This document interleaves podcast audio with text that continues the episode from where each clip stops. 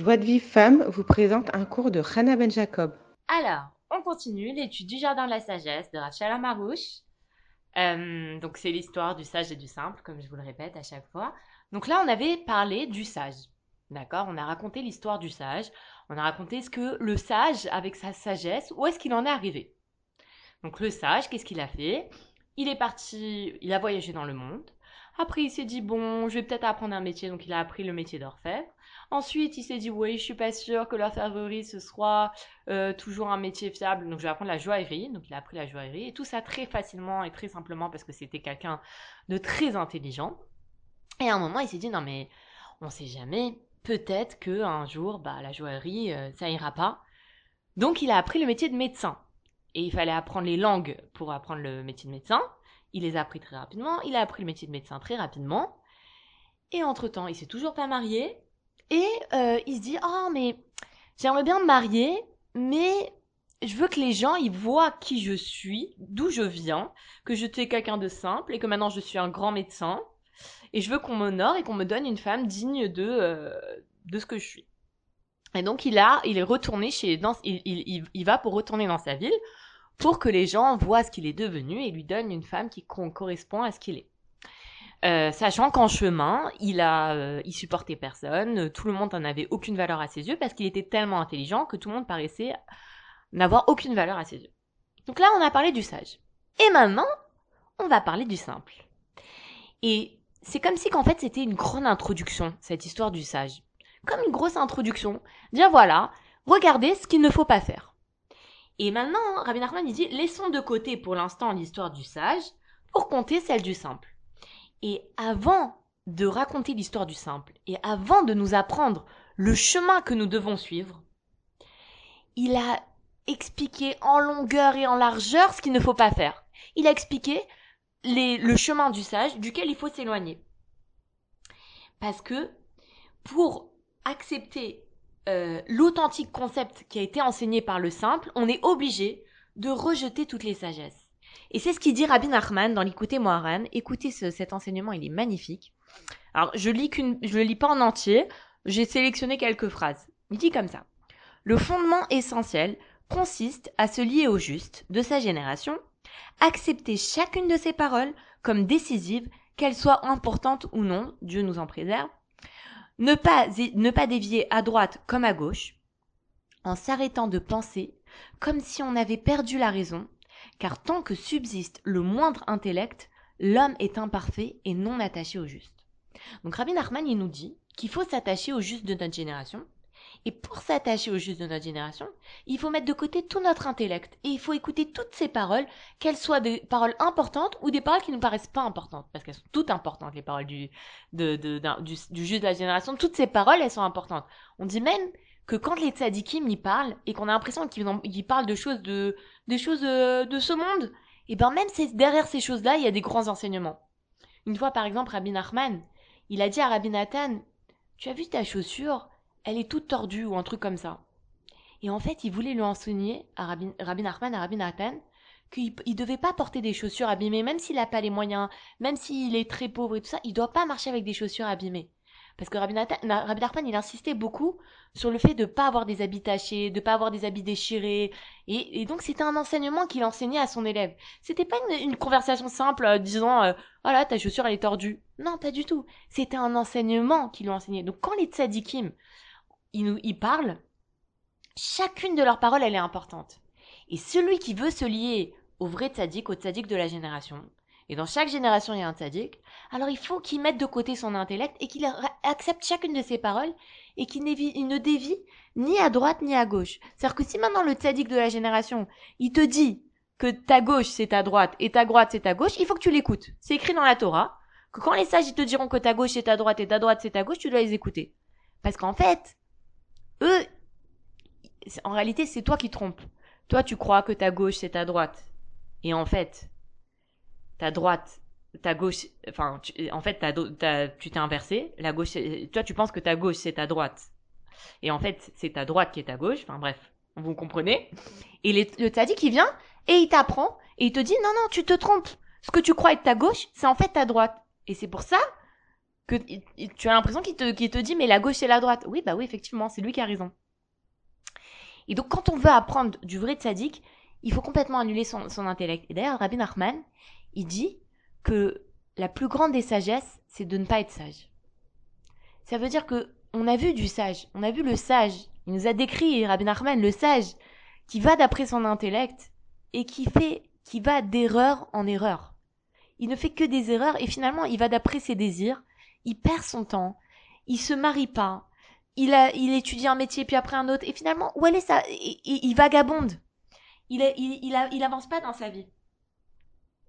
Alors que le simple, on va voir que lui, il fait des petites choses. Mais comme il a la Emouna, alors il va arriver très haut. Maintenant, il nous dit, il nous dit Ravarouche, que si maintenant, au, moment de Matan Torah, les Israël, ils n'avaient pas rejeté l'idolâtrie de l'époque, et l'idolâtrie de l'époque, elles étaient, les idolâtries de l'époque, elles étaient fondées sur des sagesses. Donc ça veut dire que c'était une sagesse d'être idolâtre. S'ils n'avaient pas rejeté l'idolâtrie, ils n'auraient jamais pu recevoir la Torah parce qu'ils auraient renié tout ce que Moshe Rabbeinu il, il, aurait, il avait fait pour eux. Et c'est parce qu'ils ont rejeté les sagesses, ils ont rejeté l'idolâtrie de l'époque, qu'ils ont pu croire en Hachem et en Moshe et qu'ils ont pu recevoir la Torah. Et c'est ce qu'il dit en Tkelos. Il y a un pasouk dans la Torah qui dit un peuple qui a perdu le bon sens, âme naval, et, euh, et il n'y a pas d'intelligence en eux, vélo chacham. Et lui, il traduit ce pasouk-là, en Kolos, le pasouk qui dit un peuple, le, le piat, il dit, le, sens simple, il dit un peuple qui a perdu le bon sens, il n'y a pas d'intelligence en eux. Comment il le traduit en Kolos Un peuple qui a reçu la Torah et qui n'est pas devenu sage. Ça veut dire que l'essentiel du fait de recevoir la Torah, c'est de, c'est de, ça consiste à rejeter les sagesses. C'est un enseignement très puissant qui nous, qui nous enseigne Rabbi Nachman. C'est-à-dire que nous, des fois, on pense, Ouais, bah Hachem m'a donné un cerveau, faut que je l'utilise. C'est vrai qu'Hachem t'a donné un cerveau et qu'il faut l'utiliser. Mais il faut l'utiliser d'après la, la, le, la connaissance d'Hachem.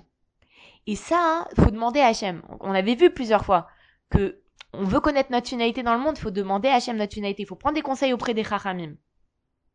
Et sachez une chose, que, euh, que, que, il nous dit, Ravarouche, l'essentiel du service divin consiste à être simple et droit et à craindre le Tout-Puissant et à s'écarter du mal. Et c'est ce qu'il dit Shlomo Ameler. Il dit, Shlomo Ameler, c'est le Chacham Mikol Adam. C'est le plus sage de tous les hommes. Il a reçu l'intelligence d'Hachem. Il dit, je suis le plus borné des mortels et l'intelligence me fait défaut. Le plus sage des hommes, il dit l'intelligence me fait défaut. Il a reçu la sagesse d'Hachem et il dit qu'il n'est pas intelligent. Et, et en fait, c'est ça qui nous enseigne Rabbi Nachman. Tu veux tu veux avancer dans la vie, tu veux connaître ta finalité, tu veux euh, te rapprocher d'Hachem, alors rejette ton intellect. Et, et vous savez, il avait un, il avait euh, euh, je vous avais déjà raconté l'histoire de Rabbi Nathan. Rabbi Nathan, c'est l'élève principal de Rabbi Nachman. Il y a un livre qui raconte sa biographie qui s'appelle Par le feu et par l'eau. C'est un gros livre qui doit faire peut-être 500 pages, qui est extraordinaire. Et dedans, en fait, il nous raconte comment Rabbi Nathan, à la base, il aurait pu être, enfin, il venait d'une famille de, de, très grands rabbinim.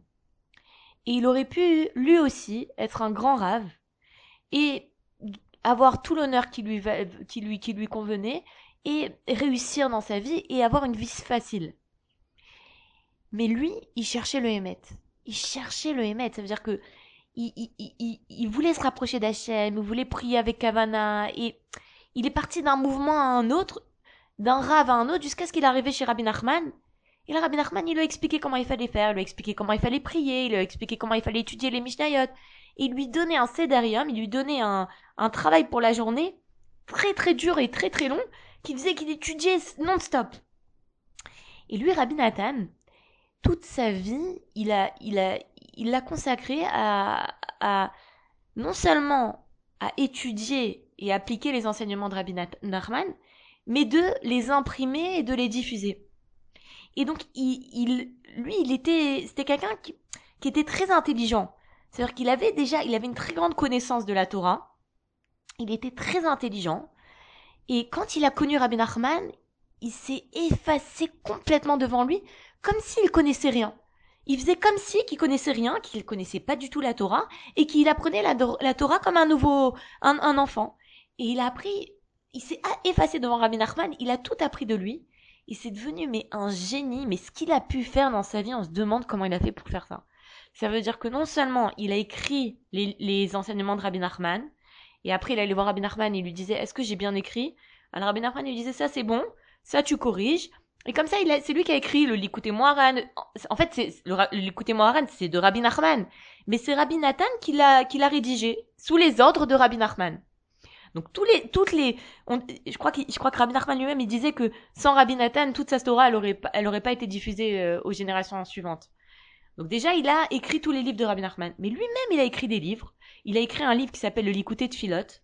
C'est un livre très épais avec plein de tfilotes. Si on veut, en, réalité, chaque jour, on peut lire une tfila du Likuté de Philote. Et il y a 300, il doit y avoir plus de 300, euh, il doit y avoir plus de 365 tfilotes parce qu'on peut finir en un, en, un an, on peut finir tout le Likuté Philote. Et chaque tfila, elle prend plusieurs pages. Donc c'est un livre qui doit faire peut-être 500 à 1000 pages, quelque chose comme ça, je sais pas.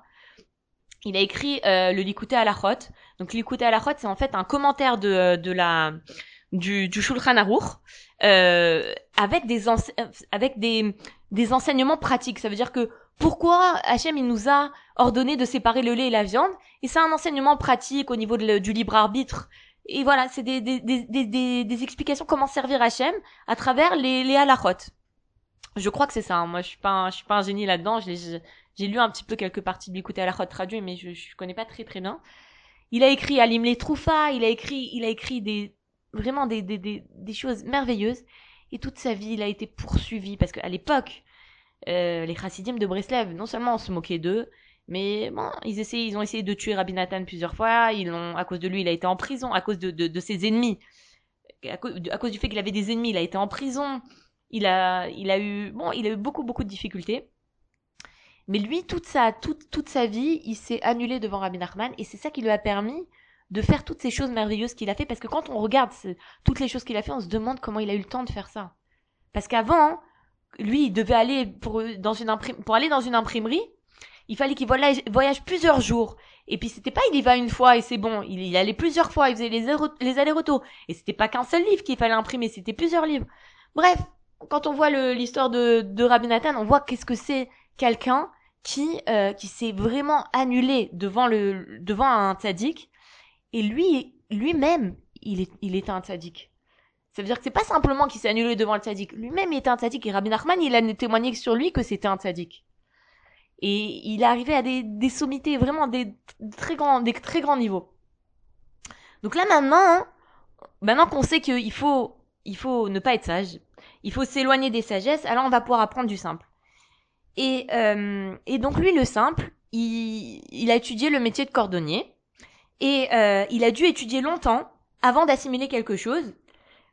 Et même s'il a, même ce qu'il a assimilé, il l'a pas complètement assimilé. C'est-à-dire que on, verra plus tard, il va faire des chaussures triangulaires. C'est-à-dire c'est un cordonnier, il a appris ça, il a appris le métier, mais la seule chose qu'il sait faire, c'est une chaussure triangulaire. Et maintenant, Rabbi Nachman il dit, il ne tarda pas à se marier. Et donc là, on apprend que euh, il faut se marier jeune. Et ça, Rabbi Nachman il nous dit que c'est une des voies de la simplicité pour plusieurs raisons. C'est ce qu'on va voir. Première raison, la, la, première mitzvah de la Torah, c'est pour vous. Euh, fructifiez-vous et multipliez-vous. Donc, comme toutes les mitzvahs de la Torah, il faut s'empresser à accomplir les mitzvahs de la Torah. La première mitzvah, c'est de se multiplier, donc il faut se marier. Deuxième chose, nos sages, ils nous ont appris que il faut se marier avant 20 ans. Pourquoi? Parce que celui qui est célibataire après cet âge-là, il est plein de mauvaises pensées, des pensées interdites euh, concernant les femmes. Et comme l'épreuve principale de, de, de l'homme dans ce monde, elle concerne la débauche, plus il va se marier jeune, plus il va se débarrasser de, euh, de ces fautes-là. Et en plus de ça, bah, il réussira dans toutes ses entreprises.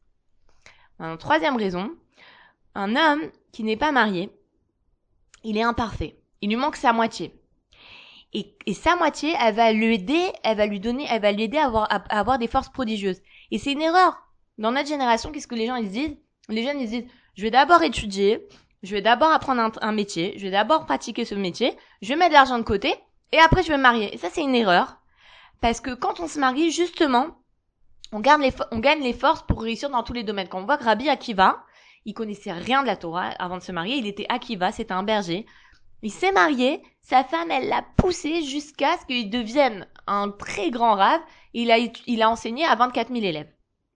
Quatrième raison, la plupart des grands de, de ce, de, de, du peuple d'Israël, ils se sont mariés très jeunes et ça, ça les a pas empêchés de devenir des grands.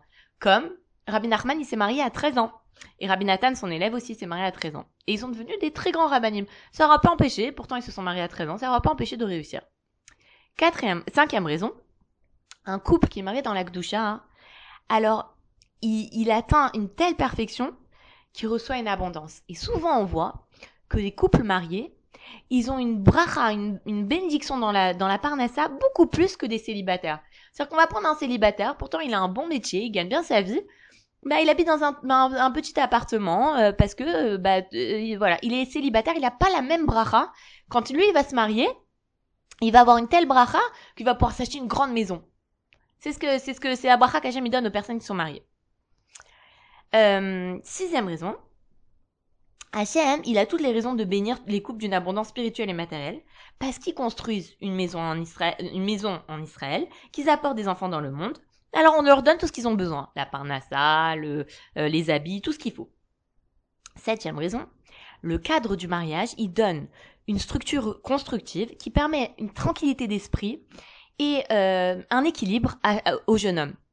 Souvent on voit des, des, des jeunes hommes qui sont confus, ils s'embrouillent, ils commencent à, ils savent plus quoi faire de leur vie, ils sont pas bien. On les marie vite et hop, ils ont un, ils, a, ils sont plus confus. Ils ont un cédérium, ils ont une, une, moi, un, un, un, tous les jours à faire des choses, une, des, des responsabilités qui font qu'ils sont plus confus. Et moi, j'ai vu ça comme ça. J'avais vu quelqu'un, lui, il était vraiment, il savait plus quoi faire de sa vie. Il, peut, il rejetait plein de choses, même au niveau de la religion, il rejetait plein de choses. Euh, il était voilà il aimait il arrivait plus à écouter les rabbinim et tout ça. Et une femme m'a dit tu, tu sais il faut qu'il se marie. Je dis mais qu'est-ce qu'elle raconte euh, il faut qu'il se marie? Qu'est-ce au contraire il est pas bien faut pas qu'il se marie maintenant. Et il s'est marié et il a perdu toute cette confusion là elle est partie il est devenu droit euh, un bon mari euh, qui s'occupe bien de ses enfants vraiment. Donc le cadre du mariage ça amène quand même une tranquillité d'esprit au jeune homme. Et huitième chose quand on est jeune on a assez de patience pour supporter bah, les difficultés de la vie quotidienne pour arriver à se s'entendre avec son conjoint et euh, de la patience pour les enfants. Et donc, on apprend que le, fait de se marier jeune, c'est de la droiture. Euh, et ceux qui pensent être sages et repoussent la vie maritale, ils perdent beaucoup.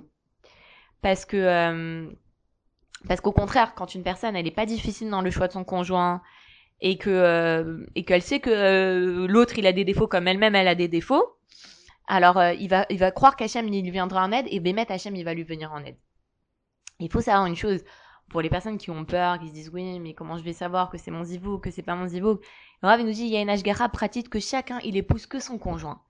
Et que et que quand une personne a suivi la voie de la Torah et qu'elle corrompt pas ses actions alors elle trouvera facilement cette personne là elle trouvera facilement son conjoint le Harizal, il dit que ceux qui sont sous la roupa, ils reconnaissent leur conjoint. Ça veut dire que quand, si maintenant t'es arrivé sous la roupa, alors sache que la personne avec qui t'es sous la roupa, c'est ton conjoint.